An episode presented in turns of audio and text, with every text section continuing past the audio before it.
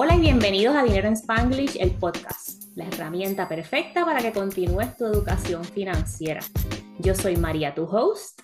Y yo soy Silka, tu co-host, y aquí te vamos a compartir contenido simple y en español. Hoy tenemos un invitado especial, es parte de los 30 Under 30 de Puerto Rico y le dije, Carlos, tienes que venir a mi podcast antes que te vuelvas muy famoso, así que tenemos hoy a Carlos Feliciano con nosotros. Gracias por esa excelente introducción. Saludos María, gracias por invitarme a tu podcast. Este, soy fanático del mismo, es la primera vez que estoy aquí, así que nuevamente gracias y espero que esté muy bien. Gracias a ti por acompañarnos. Y para los que no saben, Carlos es asesor financiero, así que si estás buscando un asesor financiero, en Estados Unidos o en Puerto Rico, anota su contacto. Pero antes de yo seguir hablando de Carlos, Carlos, cuéntanos desde tu perspectiva, ¿quién tú eres? Pues mira, mi, nombre es Carlos Feliciano, ¿verdad? Como me dijo María. Yo este, estudié y soy ingeniero químico en la cual no ejerzo nada de eso. Eso fue lo que quise estudiar cuando me gradué de la escuela. Llevo 10 años en la industria de finanzas e inversiones. Hoy día soy asesor financiero, como mencionó María, ayudo a miles de personas todo todos los años. Eh, actualmente soy el dueño de una firma de inversiones llamada CAF Investments que le da servicio a Puerto Rico y Estados Unidos. Y soy la persona más puertorriqueña más joven en tener una firma en toda la isla. Así que gracias a ese mérito, ¿verdad? Pues como mencionó María, recientemente en el mes de agosto, eh, la revista, la prestigiosa revista Forbes me mencionó en la primera edición de Puerto Rico como de las 30 jóvenes más influyentes menores de 30 años. Y aquí estamos, eh, no importa todo ese reconocimiento o lo que sea, mi visión desde el día uno y lo sigo, lo sigo ¿verdad? ejerciendo es ayudar a las personas, especialmente a la comunidad latina, a poder echar para adelante, porque mi gente, este tema de inversiones y finanzas no es para los ricos, no es para los americanos, es para todo el mundo. Y eso es lo que yo quiero traer. Así que ese es Carlos. Y Carlos está en español, ¿ok? Exacto, siempre. Y quiero, quise traer a Carlos aquí para un tema controversial, un tema un poquito controversial de unos productos financieros que se han vuelto famosos con las redes sociales. Y para mí los productos financieros, hay muchos productos financieros de calidad, otros que no son de tan buena calidad, pero todos nosotros tenemos que diversificar nuestras finanzas y hoy vamos a hablar específicamente de los IUL, los Whole Life Insurance y las anualidades. Ahora, Carlos, vamos a, hablar de ellos uno a uno. ¿Qué son los IULs? Eh, mi gente, los IULs básicamente, ¿verdad? Es estas cuentas de seguros que te venden. ¿Y por qué, y por qué siempre hago así con los dedos? Porque tratan de disfrazarlo como una inversión y no es un, no es un producto de inversión. O sea, ni tan siquiera lo regulan las mismas instituciones que regulan a un asesor en inversiones o que regulan la bolsa de valores. O sea, no es lo mismo para nada. O sea, es un seguro que te venden, ¿verdad? Y este seguro tiene una partida que tiene cash value, o sea, que tiene una partida que tú vas a depositar. Vamos, vamos a hablar lo más sencillo. A ti te dicen, tú vas a depositar en tu, en, en la, en, en, la prima te va a costar 200 dólares mensuales. Pero de esos 200 dólares, 100 va para el seguro y otros 100 va para una cuenta cash value, una cuenta de inversiones que nosotros tenemos a tu nombre. Esta cuenta de inversiones, después de cierta cantidad de años, tú puedes pedir que te devuelvan ese dinero. Entonces, ¿qué pasa? ¿Por, qué, este tipo de, de producto no es el, el, más conveniente, ¿verdad? Porque, por ejemplo, yo no, yo no lo recomiendo, honestamente, y nadie que trabaje en mi firma lo recomienda. Y yo tampoco y no trabajo con Carlos. Sí, es que, mira, lo que pasa es, María, que cuando, y esta ha sido siempre mi percepción, y he cogido, además de los credenciales para llamarme asesor, he cogido, yo cojo training continuo, educación continua y todas las cosas. Y a mí no me tiene sentido que un producto como un seguro que es para asegurar pérdidas, que es para garantizar tranquilidad. Tú aseguras tu carro, tú aseguras tu casa, tú aseguras tu salud. ¿Cómo tú vas a coger un producto que es un seguro y vas a mezclarle el riesgo, que es lo que es una inversión? Y para mí esas dos cosas no van combinadas una para la otra. Si tú quieres tener un seguro, pues tú compras una póliza de seguro para asegurar X cosas. Y si tú quieres invertir, pues tú buscas un instrumento de inversión real que obviamente va a tener riesgo, aunque sea riesgo pequeño. Y son dos cosas totalmente diferentes. Y es por eso que las IUL se están promocionando un montón ahora. Y la realidad es que quien te las está vendiendo, y, y si este, este video va a causar controversia, yo lo sé, y no me molesta para nada porque yo soy claro con esto. Quien te está vendiendo la IUL o quien te está vendiendo todos estos productos que vamos a mencionar uno a uno el día de hoy, son vendedores. Y cuando tú eres un vendedor, lo único que tú quieres asegurar es tu bolsillo. No es el bienestar del cliente a quien tú le estás vendiendo, porque ese vendedor no tiene ninguna responsabilidad fiduciaria, no tiene ninguna responsabilidad de tener el mejor interés por ti. Solamente tiene una responsabilidad de vender X cantidad de seguro al mes para cumplir con una cuota en su compañía aseguradora. Y eso tiene que estar bien pendiente, porque cuando alguien se te acerca a hablarte de cuál es el lo mejor, lo más que te conviene, y ya tú sabes que esa persona que se te está acercando es para venderte algo, para ganar una comisión, pues hay un conflicto de intereses, ¿verdad, María? Ahí. Entonces, por eso es que tienes que tener mucho ojo y ese tipo de producto específicamente que lo están promocionando tanto, yo no lo recomiendo. Y al final del día, todo lo que tú le compres a una aseguradora, fuera de lo que sea un seguro, ¿verdad? Todo lo que tú le compres a una aseguradora, aunque utilicen la palabra garantizado, asegurado, lo que sea, es siempre y cuando esa aseguradora sea solvente, o sea, siempre y cuando esa aseguradora tenga dinero para pagarte a ti. Y eso vamos a entrar en detalle un poquito más adelante, pero eh, una IUL ya saben, mi gente, lo que tiene que ver con inversiones y con seguros no van mezclados unos con los otros, por lo menos esa es mi opinión. Yo tengo la misma opinión que Carlos y le voy a añadir a eso también, Carlos y yo en nuestras perspectivas uh, profesiones tenemos un compromiso ético con nuestra comunidad y con nuestros clientes. Sí. Eso para algún vendedor que no tiene las mismas licencias que nosotros, quizás no es lo primordial. Tu futuro financiero no es lo primordial, sino su comisión. Ahí terminamos la controversia. Eh, pero es la verdad, es la verdad. y nadie está mal aquí. Lo que pasa es que yo lo que quiero es que tú como cliente o tú como posible, eh, ¿verdad? Posible cliente, tomes la mejor decisión a base de lo que te convenga a ti, no lo que nadie vaya a convencerte y saber con quién tú estás hablando, que es lo más importante. También es leer las letras pequeñas y entender la estructura de los fees, ¿ok? Carlos habló de que una parte de eso va a seguro, otra parte va a las inversiones, pero hay una parte ahí bien buena que va a los fees y a las comisiones de la aseguradora. Eso lo pagas tú. Exacto, que son bien altos. O sea, esto, quiero que, mi gente, quiero que ustedes sepan que en esta IUL o esta IRA indexada o como quieran llamarle, estos productos le pagan al vendedor 5 o 6% de comisión tan pronto firmas. Eso estamos hablando de que si usted trae 100 mil dólares, que, que 100 mil dólares, yo les he visto un montón de gente que pone 100 mil dólares en estos productos. 100 mil dólares le da una comisión al saque de 5 o 6 mil dólares al, al, vendedor. O sea que, que, es un montón. Y ese dinero salió de ti completamente. Que es lo que dice María. Una parte va para lo que mencionó, otra parte va para, para, para, pagar los fees, las comisiones. Y todos estos productos, otra cosa que tienen es que te congelan tu capital. Y a mí eso no me tiene absolutamente nada de sentido. O sea, te congelan tu capital a un nivel de que yo tengo clientes que me dicen, mira, Carlos, caí en el truco de la IUL o tengo esto. Pues mira, vamos a solicitarla, pues búscate las hojas, está el surrender charge, lo que sea, dile que va a aceptar todo, pa, pa, pa, Y el cheque llega en tres meses, cuatro meses, cinco meses. Cortado a la mitad. Sí, lo que no te llega completo. Exactamente, porque entonces después que te quitaron todas tus penalidades de tu propio dinero, que eso es lo que yo no entiendo, tienes que saber que quien te vendió eso, él no está invirtiendo tu dinero, él no tiene tu, el, tu dinero en, en, su cuenta. Por lo tanto, él tiene que solicitar a las arcas grandes, a estas compañías grandes de seguros en Estados Unidos, a que ellos vayan sometiendo el cheque para poder entonces desembolsarle al cliente. O sea que ese es otra, otro riesgo, ¿verdad? Otra, otra, algo malo que puedas tener con, con este producto. Sí. Ok. ¿Y los whole life insurance funcionan casi igual o son diferentes? Ok, sobre el Whole Life Insurance, si tú, hay, está el Whole Life Insurance y está el, el Insurance a término, ¿verdad? Aquí, si tú me preguntas a mí cuál yo prefiero, yo voy a preferir siempre el de a término. Uno, la prima te va a salir mucho más barata, ¿verdad? Y tú puedes renovarlo cada vez que se te acabe. Por ejemplo, si tú compras, vamos a explicar qué es un seguro a término. un seguro a término es eso mismo, es tú compras un seguro que representa que si, que si usted fallece, le puede, le puede dar a su familia ocho veces, diez veces lo que usted gana hoy en salario, ¿verdad? Para que, para que esa familia no tenga esa, esa dependencia económica, no lo sufra tanto. O sea, cuando usted compra un seguro a término, usted lo que está diciendo es, bueno, dame un seguro a término de 10 años. Usted va pagando las primas y si en esos 10 años pasa algo, pues usted tiene el beneficio. Las primas son bien económicas. ¿Por qué? Porque es solamente eso, el seguro de su vida. Cuando se acabe la póliza, en los 10 años, tú puedes renovar nuevamente y volver a sacar otra póliza a término de 10 años.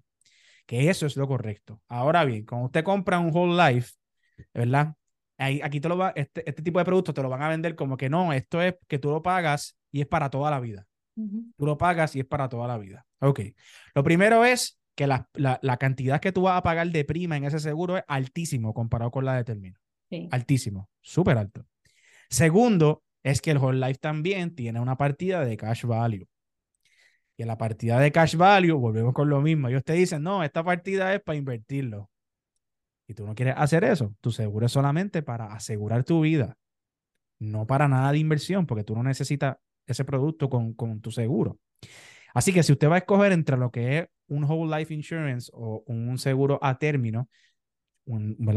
Yo siempre, yo voy a hablar de mí, siempre te voy a recomendar un seguro a término. La prima es más barata y te van a dar 8 o 10 veces la cantidad de tu salario al año a tu familia y tú lo puedes renovar cada vez que se te acabe el, el, término de tiempo.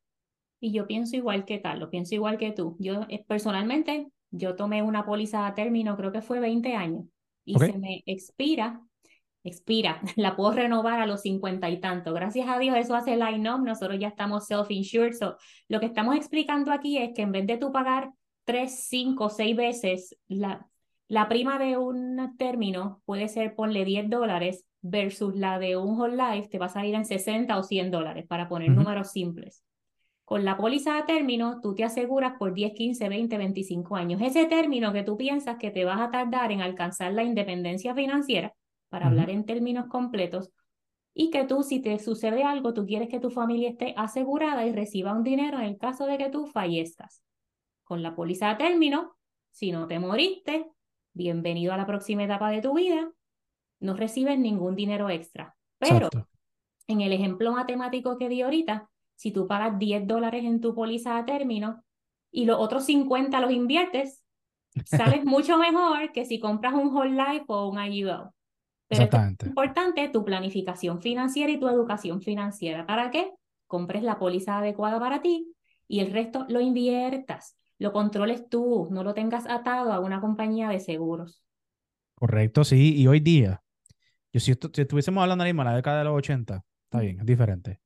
Hoy día tú puedes comenzar a invertir desde tu teléfono, ¿sabes? Que, y, sin ningún mínimo. Así que si tú quieres abrir una cuenta, lo, siempre es recomendable que busques un asesor porque lamentablemente lo que tenga que ver con las inversiones, si tú tomas los pasos mal, todo, cada paso mal te cuesta dinero. Eso, esa es la verdad.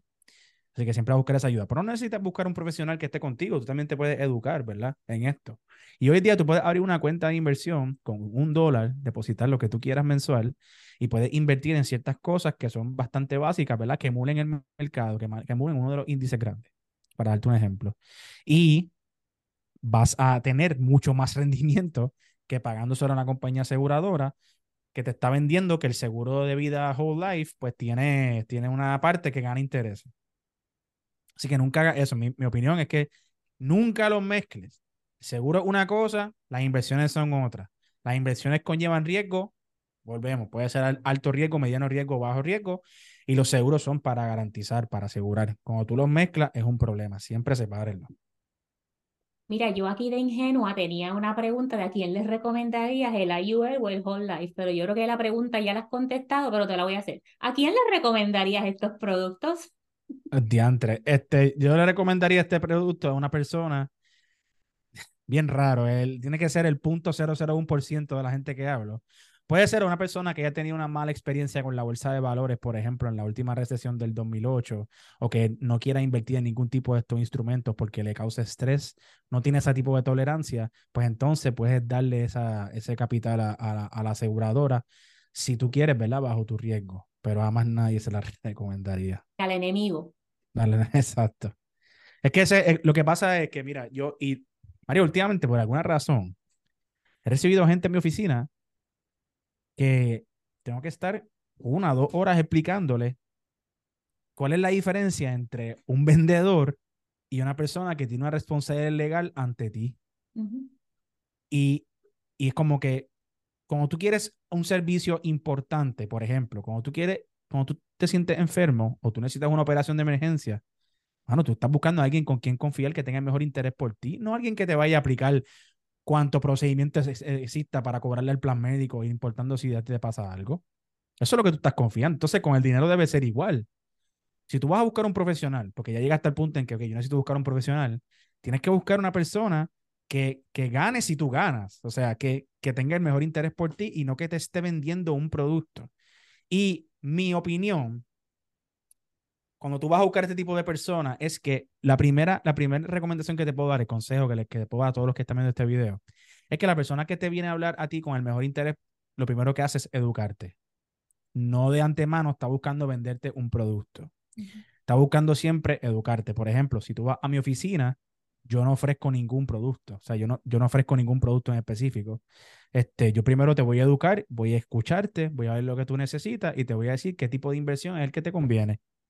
Pero no hay un producto, no hay una comisión por, por venderte nada. Y tú tienes que estar bien pendiente a eso. La persona que te viene a hablar tiene que ser una persona que sea, que pueda educarte antes de venderte. Y que tenga todas sus cualificaciones. Porque si tú, tú me estás diciendo a mí, yo te voy a ofrecer los mejores productos de inversión, pero cuando yo entro al sistema del gobierno federal, tú no tienes ni una licencia para ser asesor en inversión. Entonces hay algo pasando ahí, ¿verdad? Quien te regula son las asegura, la, lo que regulan a la aseguradora, no, no te regula la, la, la, OSIF en el caso de Puerto Rico, depende de la institución, dependiendo del estado. O sea que tienes que estar muy pendiente a eso. Son certificaciones siempre, que te venga a educar y que hablen el mismo lenguaje, mano. Eso es bien importante. Y me, me, refiero no a que hable inglés o español igual que tú, me refiero como que tú puedas sentarte con esa persona y que lo que él te explique o ella te explique, tú lo puedas entender a la perfección. Que no hable con palabras de domingo, que no hable con palabras de, de, muchas veces, hasta los mismos asesores pecan de esto, con palabras de prepotencia, de que yo sé más que esto, tú no sabes de nada está hablando, porque al final del día, ¿verdad? Es una necesidad financiera que tiene el cliente, que tienes tú en este caso, estás buscando quién, con quién tú te puedes identificar que te pueda ayudar en esto. Así que cuando tú sigues esas tres, certificación, que te, te pueda educar y que sea una persona que hable tu mismo lenguaje, puedes entonces ya ir filtrando y coger un alguien que de verdad te convenga a ti. Sí, hay algo bien importante que nosotros tenemos como individuos y es identificar cuando algo parece muy bueno para ser cierto. Y esto es lo que pasa. Muy bueno para ser cierto y estamos desesperados hasta acá arriba. Déjame confiar en esta persona, le doy tantos miles de dólares y nos fuimos por ahí a ver si gano algo en vez de contactar a Carlos, contactar a mi amigo, cualquiera de nuestros colegas para proveerte educación. Exacto. Tu educación. Yo tengo en mi programa VIP, tengo unas personas que me dicen, no, porque yo tengo inversiones en Robinhood, tengo en Acorns, tengo acá, tengo acá, sin decir nada malo de ninguna plataforma. Y yo, ¿pero qué tú estás haciendo en esa cuenta? Ah, porque vi a alguien en TikTok que recomienda la aplicación. Y yo, tú sabes que cada vez que tú vas a esa aplicación con el link en su perfil, ellos reciben 10 dólares y nadie te dijo nada, nadie te educó Tú te fuiste ahí, bajaste una aplicación y empezaste a jugar. Y ahora estás pagando 75 dólares cada vez que haces una transacción o no tienes accesibilidad a buenos productos financieros simplemente porque alguien que ni conoces te dijo. ¿Por qué? Porque son buenos vendedores. Yo necesito esa, esa capacitación de buen vendedor a ver si, hago lo claro, Claro, no, no, es, es verdad, es 100% real. Este, y eso yo lo veo todo el tiempo, ¿no? Que vi que aquel me recomendó algo en Facebook y yo, mira, Mira, ninguna persona certificada o ninguna persona que sabe la puede hacerte ninguna recomendación. Al menos que vea tu perfil y hay un contrato de mutuo acuerdo y mucho menos por las redes sociales. O sea, si tú entras a mis redes sociales, que tengo miles de seguidores, todo mi contenido es un contenido educativo. O sea, yo nunca voy a hablar, no, tú tienes que invertir en esta compañía y en esta compañía. Eso, tras que no es ético, es ilegal. O sea, que si tú ves a alguien haciendo eso, pues tiene que Garantizándote cosas. Sí. Pero María, ¿cómo, cómo nosotros trabajamos? Y te voy a hablar, no no te, voy a hablar de la parte de educador, te voy a hablar de la parte de asesor o, o, o que tengo una firma, ¿verdad? De manejo de capital. ¿Cómo nosotros podemos y no, ¿sabes? ¿Cómo nosotros podemos competir cuando estos amigos de nosotros se paran en la televisión?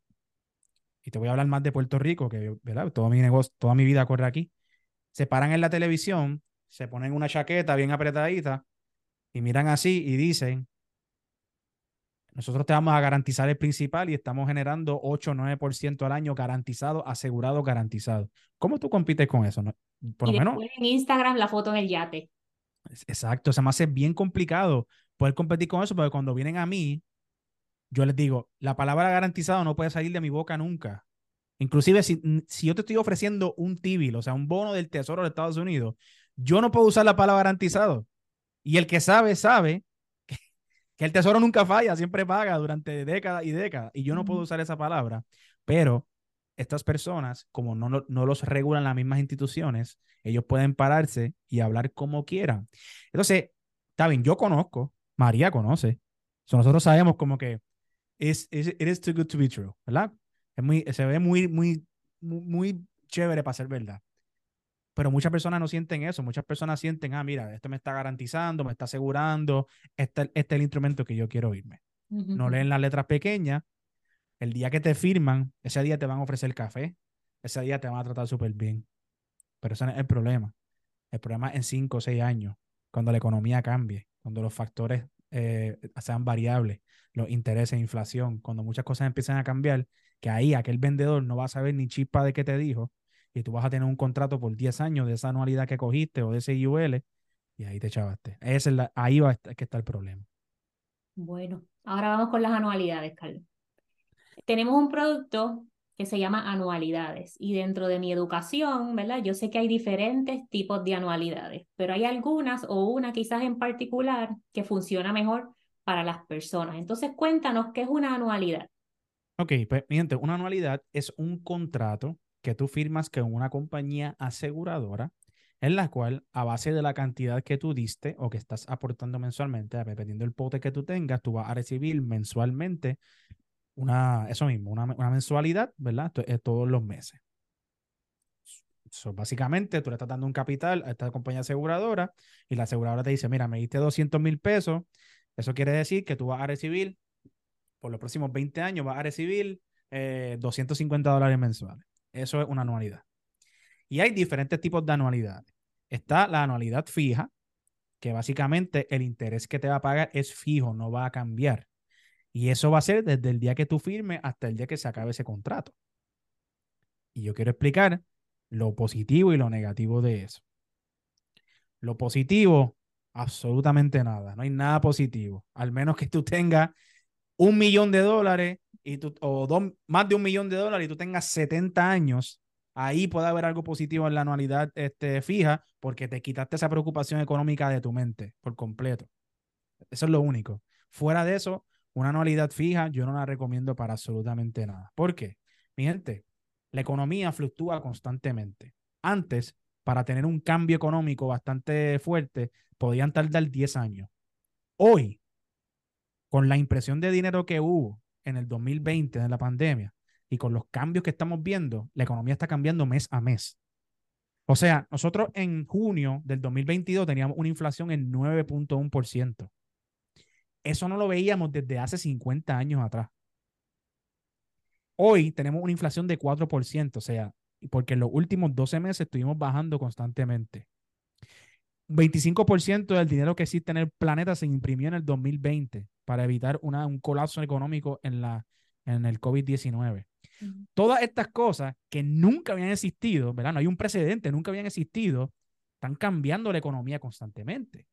Entonces, cuando tú tienes una anualidad fija, que tú congelas un interés, el interés que tú congelaste, y, antes de la conversación le, expliqué a María que tengo un caso de un cliente que sacó una anualidad fija al 3.75% en el 2019.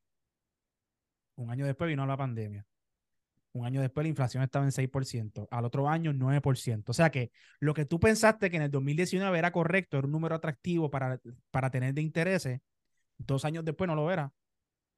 Estuviste por debajo 6% de la inflación. O sea que tu dinero se estaba devaluando constantemente. ese es el problema con las anualidades fijas, ¿verdad? Que no se mantienen a la par con lo que está pasando en la economía, sino que es este número y este número, no hay más nada. eso es una de las cosas malas. Lo otro es, y ahí va mi parte favorita, que cuando tú estás comprando una anualidad o cualquier contrato, voy a volver a lo que mencioné al principio de esta conversación, usted está confiando en la solvencia económica de la compañía de seguro. ¿Está bien? Eso quiere decir que siempre y cuando la compañía de seguro pueda emitir los repagos para usted, usted va a recibir ese pago. Si la compañía de seguro se va a quiebra, hay otro proceso, entra en corte, entran otras situaciones, ¿verdad? Ok. So, ahí tiene una situación. Con, con, ahí están los, más o menos los pros y los contras de lo que son anualidades fijas. ¿Y por qué yo no, no las recomiendo? Mi, mi gente. Si tú tienes el mercado, que hoy día volvemos. Hoy día tú puedes ver el rendimiento del mercado aquí en el teléfono. Puedes saber cómo va el mercado hoy, que hoy, hoy está bastante rojito, pero ajá. Tú puedes ver el rendimiento del mercado hoy, en el año, lo que sea. Y tú me dices a mí, mira, yo busqué en Google un simple search en Google y vi que en los últimos 100 años, si lo, o sea, sacamos un promedio anual, el mercado sube 10%, de 8 a 10%. ¿Verdad que sencillo? ¿Cómo a ti te va a convencer que una anualidad fija de 3% es algo positivo? No hay forma. Así que si el mercado, tú le entregas este dinero, María va a una aseguradora, yo soy el asegurador y me entrega 100 mil dólares. Y yo le digo, te, voy a, te, te vamos a dar el 3.5% en la anualidad. Perfecto. Y yo vengo con esos 100 mil dólares y yo los meto en la bolsa de valores porque al final del día, este es el chiste, María. Queremos garantizar, queremos todo, pero todas las compañías aseguradoras entran a la bolsa de valores a invertir, a hacer su capital y darte a ti tus migajas, que fue lo que tú firmaste. Entra a la compañía aseguradora, entra a la bolsa de valores, coges tus 100 mil, lo inviertes, se hace el capital que le dé la gana y te da a ti tu 3%. O sea que cuando, por, eso es que yo digo, estás perdiendo oportunidad si tienes una anualidad fija. Ok. Lo otro, ¿verdad? Además de todo eso que mencioné, además sacar el dinero, lo que había mencionado anteriormente, pedir ese dinero de vuelta, imposible. Ok, bien difícil. Ahora vamos a las anualidades variables. Ok. So, las anualidades variables son eso mismo, varían dependiendo de lo que está pasando en el mercado y todas esas cosas. So, básicamente, cuando tú tienes una anualidad variable, tú le estás diciendo a la compañía aseguradora, toma mi dinero y inviértelo, pero que yo no tenga control. Ten tu control completamente de mi dinero. Tú no sabes dónde ese dinero está invertido. A ti te están dando unos datos, a ti te están dando a ti la compañía aseguradora te da unos numeritos. No, que si mira, el, el, vamos a poner, el Dow Jones estaba, se fue en negativo 3% este año. Y tú dientes, pero es que yo vi que el Nasdaq subió 5%. Ah, no importa, porque es el, el que, ellos, ellos, que ellos quieran. Ellos te van a decir el número que ellos quieran. Entonces varía dependiendo del mercado y ellos nunca van a perder en esa parte, que es lo negativo, que tú le estás dejando el control de tu capital a una compañía que no tiene ninguna responsabilidad por ti. Importante. Ellos van a seguir facturando su comisión todo el tiempo de ese dinero. Y por último, están las famosas anualidades indexadas, que por lo menos yo no sé allá, María, pero en Puerto Rico eso está choreto. La IRA indexada, anualidades indexadas, porque la combinación de nombres le trae mucho cliente, trae mucho tráfico de gente. Vamos a llamar así mi, mi, próximo programa. Dinero indexado, dale. Dinero indexado y te, y te va a ir viral. Entonces, esta anualidad indexada lo que hacen es que siguen un índice. Ellos te dicen, mira, te garantizamos el principal, vas a tener un mínimo y un máximo. Nosotros te garantizamos el principal, entonces vamos a seguir un índice. Vamos a poner que sea el índice del SP500, ¿verdad? Que es el índice más grande del mercado. Vamos a seguir ese índice. Entonces, tú tienes un máximo que le llaman un cap rate. Ok. Vamos a poner que tú tengas un cap rate de 75%. Eso quiere decir que si el mercado hizo 10% este, por ciento ese año, lo más que tú puedes ganar es 7.5%. O sea que te limita la cantidad de dinero que tú puedes ganar. Aunque sí te están diciendo que no vas a perder tu capital inicial, que recuerden, siempre y cuando la compañía aseguradora sea solvente. Te van a decir que tú, que tú garantizas tu principal, pero en los años buenos del mercado, la ganancia la van a tener ellos y tú vas a tener un poquito de esa ganancia solamente. Así que si usted conoce un poco, ya usted vio este video, usted conoce un poco, mi recomendación es que siempre busques una segunda opinión, ¿verdad? Te reúnas con un asesor en, el estado que tú vivas o en el país que tú vivas, no tiene que ser conmigo, puede ser donde sea.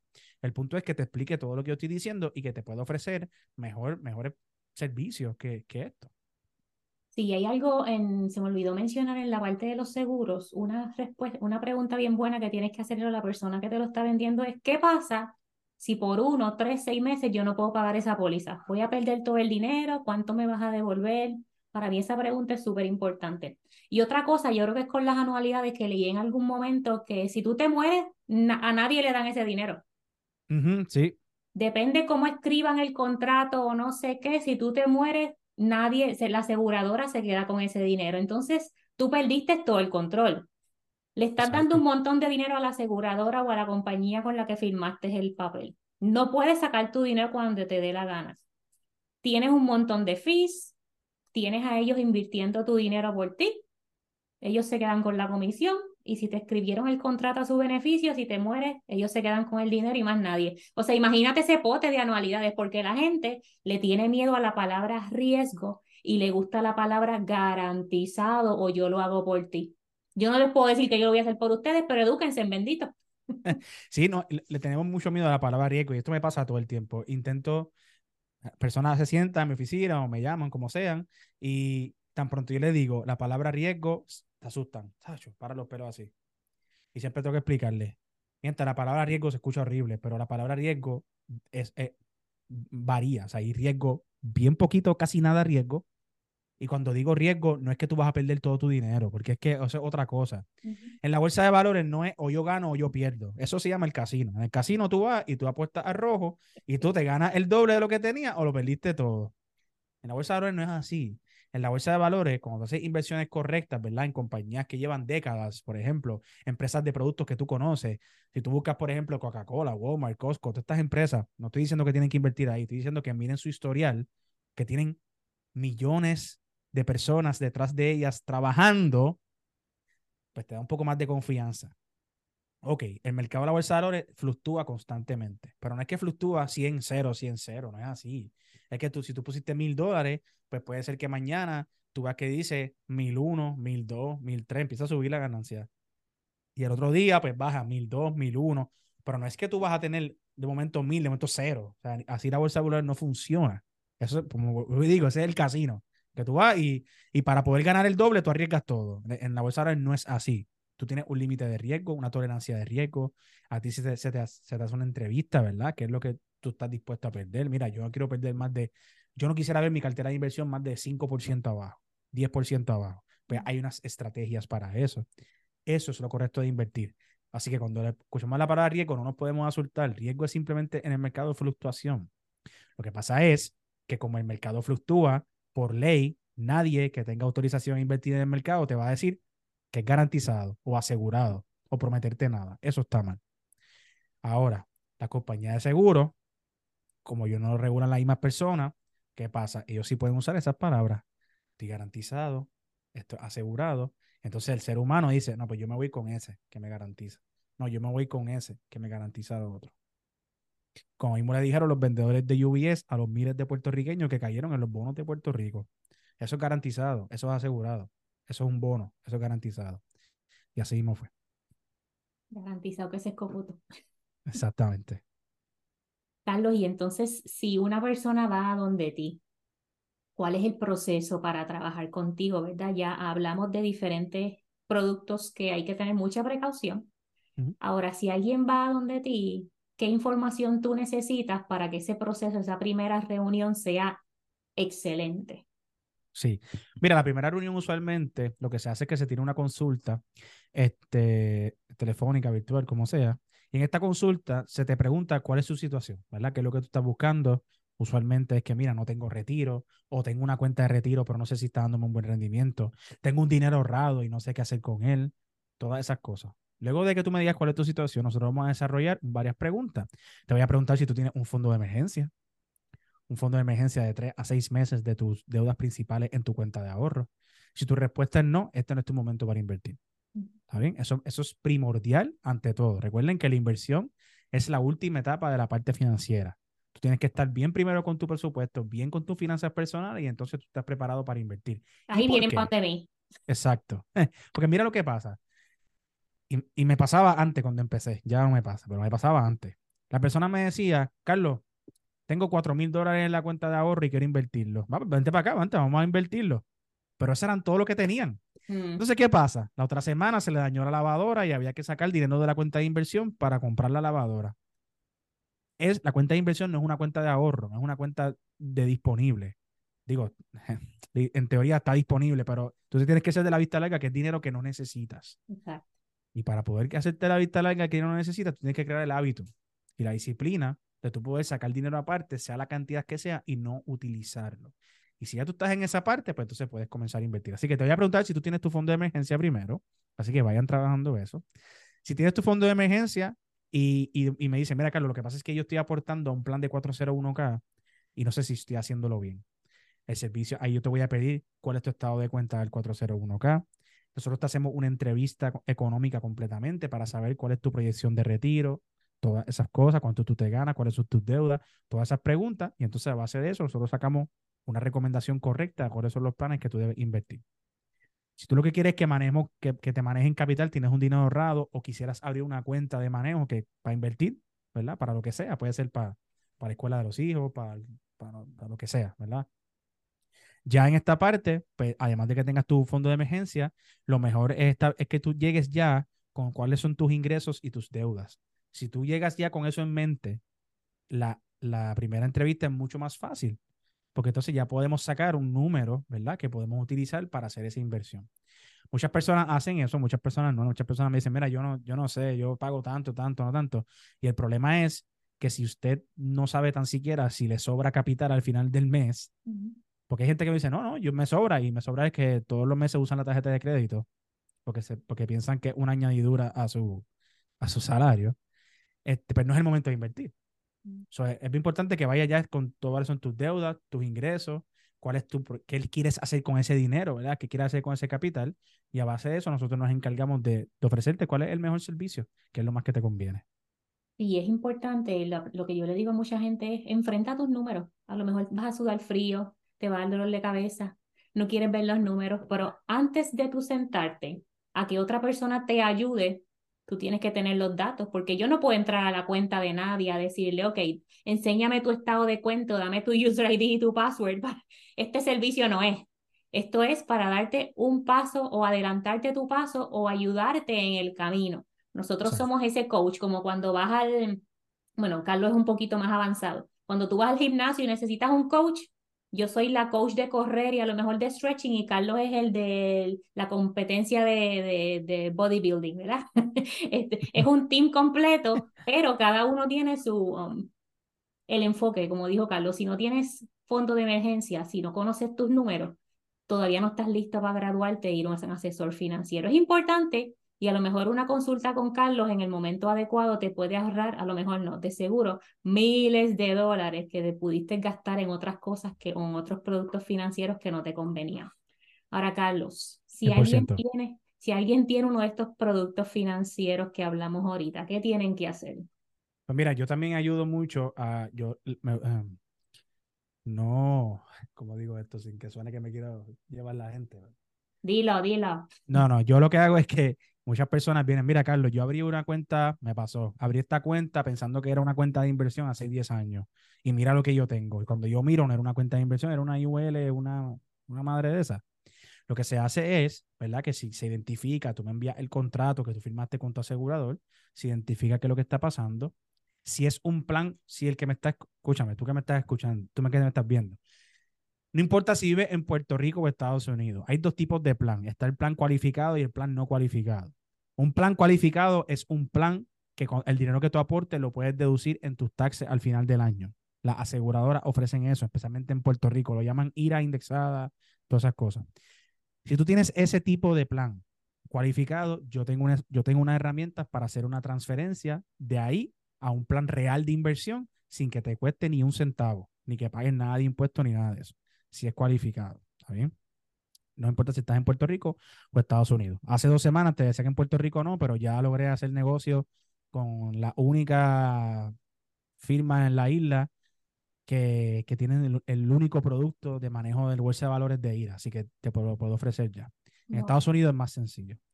Si es no cualificado, quiere decir que el dinero que tú aportas ahí no lo deduces en tus taxes ni nada de eso, también te puedo ayudar para que observes bien cuánto dinero es lo que tienes que eh, dejar de ganar a base del surrender charge y las penalidades y eso, y te hago una explicación y te digo qué es lo que te conviene. La otra pregunta que tengo para ti es, ¿qué recomendación le tienes a la gente que se ven tentadas a meterse en estos productos financieros? Yo, yo creo que lo tocamos ahorita con esto del miedo al riesgo o a supuestamente la pérdida. ¿Qué recomendaciones tienes a la gente y decirle, detente, no lo hagas? Sí, e, e, eso, mira, yo, yo te puedo decir mil cosas, pero todo se resume en educación. Porque cuando nosotros desconocemos de algo, le tenemos miedo. Es un riesgo bien grande. Pero cuando conocemos algo y empezamos a saber cómo funciona, empezamos a perderle ese miedo. Mi, recomendación es que busques siempre una segunda opinión. ¿Está bien? Eh, una segunda opinión, si tú hablaste con una persona de seguros, que, oye, los seguros son muy buenos para eso mismo, para seguros. Si tú hablaste con una persona de seguro y te ofreció uno de estos productos de inversión, que busque una segunda opinión. Búscate con un, háblate con un asesor, búscate a alguien que también trabaje eso, que te pueda dar una segunda opinión. Si ambas opiniones te dicen que te, que te conviene, go ahead, hazlo. Si una de esto de la otra, pues entonces ya entras tú con tu conocimiento y con tu educación que debes tener, aunque sea mínima, para saber qué es lo que te conviene. Así que mi recomendación es, ve educándote en esos temas, que lo puedes hacer en Google, no, tienes que nada, tú entras a Google, YouTube y consigues, sí, buscas todo eso y siempre busco una segunda opinión antes de decir a una persona, toma mi dinero, congélalo por 10 años. Eso es una decisión bien fuerte. Este, así que eso es lo mejor que te puedo recomendar. Así mismo es, así mismo es. Eh, ¿Y qué significa para ti la independencia financiera, Carlos? Esta independencia financiera, y esto yo lo saqué de, María, de los videos, no es, no es una edad, es un número. Para mí, independencia financiera no quiere decir, este, llegué a, no, ya dice eso con retiro, mira a mí igual, igual. Independencia financiera en mi gente. Cuando ya tú empiezas a trabajar por gusto, con lo que tú haces, el dinero que tú te ganas porque quieres, no porque lo necesitas con estrés. Que tú tienes dinero ahorrado en tus cuentas porque hiciste correctamente los pasos, tienes inversiones y mañana tu jefe se levantó el pie izquierdo, te faltó el respeto y tú cogiste y te fuiste. Porque no necesitas ser esclavo de eso, porque necesitas el dinero para pagar tus deudas. Para mí eso es independencia financiera. Y también poder estar presente en cada momento de tu familia, sin importarte lo que pase en tu trabajo ni en tu bolsillo, es la independencia más grande. Y yo lo viví, porque cuando eh, yo, vengo, yo vengo de clase media aquí en Puerto Rico, mis papás lo, quisieron dar el brinco de trabajar para alguien a, trabajar por cuenta propia. Se les hizo bien complicado, había mucho menos dinero, o sea, mucho menos dinero que antes, aunque a mí nunca me faltó nada pero había más tiempo. Y para mí eso es independencia financiera. Poder dedicarle tiempo a lo que tú quieras, todos los días levantarte a trabajar porque tienes el gusto y no tener que hacerlo porque le debes nada a nadie, porque debes deuda. Para mí eso es independencia financiera y es el, el gusto más grande que te puedes dar. ¿Y tú crees que la independencia financiera está disponible para todo el mundo? Wow, qué clase de pregunta. sí está disponible para todo el mundo. Ahora bien, está en ti. Está en ti educarte, está en ti tomar los pasos, está en ti pensar en el no sacrificar el mañana por el hoy. Eso quiere decir que si tú dices, mira, este viernes yo cobré y voy a ahorrar 300 dólares de lo que cobré y te invitaron a beber en la barra de la esquina, no te vas a ir allá. Crear ese hábito de disciplina por ese, por ese mejor futuro, está en ti. Pero de que todo el mundo puede, todo el mundo puede, María. Yo no me atrevo a decir nunca, Siempre yo pienso que todo el mundo puede, pero está en la persona. Y mucha gente no termina haciéndolo porque lo dejan para después. mañana, eso, eso, después. Yo me retiro después, chicos. ¿Qué retiro? Si me quedan 30 años, ¿qué retiro? ¿Qué eh, me quedan dos años. eso pasa. Así que está en ti. Todo el mundo puede, pero está en ti. Que comiences desde ya. No importa la edad que tengas, no importa cuánto dinero tú tengas, es crear el hábito, la disciplina de hacer las cosas bien. Yo pienso igual, la independencia financiera está disponible para todo el mundo, pero no todo el mundo quiere trabajar para la independencia financiera porque para mí es más fácil irme shopping, pero yo sé que mi dinero hace más en las inversiones y en mis ahorros que en el closet. Estoy de acuerdo, 100%. Y, y mucha gente, es verdad. Y yo pienso igual, yo me doy mi, mi, mi, lujo y eso, pero todas mis proyecciones están al día. O sea, todo lo que yo quiero hacer, todo lo que yo me, las metas que me propongo están al día, porque esa es mi prioridad. Ya si me sobra algo después de eso, pues entonces eso es diferente. Igual que el trabajo, mucha gente dice, no, yo estoy dispuesto para lo que sea, yo voy a trabajar, fíjate, eso es, vamos a darle, vamos a crear esta cosa. A la primera que te llamo, un jueves a las 9 de la noche para hacer algo, ah, chicos, es jueves a la noche, está en ti. No todo el mundo quiere trabajar para eso. Así que, mucho, eh, sí se puede, como dice María, opinamos lo mismo, pero lo que dijiste es muy cierto, no todo el mundo está dispuesto a trabajar para lo que requiere ser independientemente financiero. Así. ¿Dónde te consiguen, Carlos? Bien, te puedes conseguir a través de las redes sociales como CAF Investments, que es el nombre de mi corporación, TikTok, Instagram, por todos lados, Facebook. También pueden entrar a mi website www.cafinvestment.com. Ahí puedes entrar, puedes sacar una ver nuestros servicios, sacar una cita con nosotros. El equipo se está expandiendo. Esta semana anterior este, traímos al equipo un nuevo asesor financiero. Su nombre es Ángel Morales, muy brillante. Mucho, yo le digo, tú eres mil veces más inteligente que yo. Este, sabe, tiene mucha experiencia y ya sabe, lo que quiero decir con esto es que ahora hay más manos para poder atender más personas. Así que se pueden conseguir en todos esos aspectos. Si no, le pueden escribir a María y con mucho gusto le pueden dar mi contacto, que nosotros hablamos por, por, por WhatsApp o lo que sea. Y como siempre recuerden que el contenido de Dinero en Spanglish, el podcast, las redes sociales, el de CAF Investment o Carlos Feliciano, es para efectos educativos solamente. Si usted quiere una asesoría, lo contactan a ellos y a su equipo directamente y ahí hablan de tú a tú. Gracias por acompañarnos. Bye.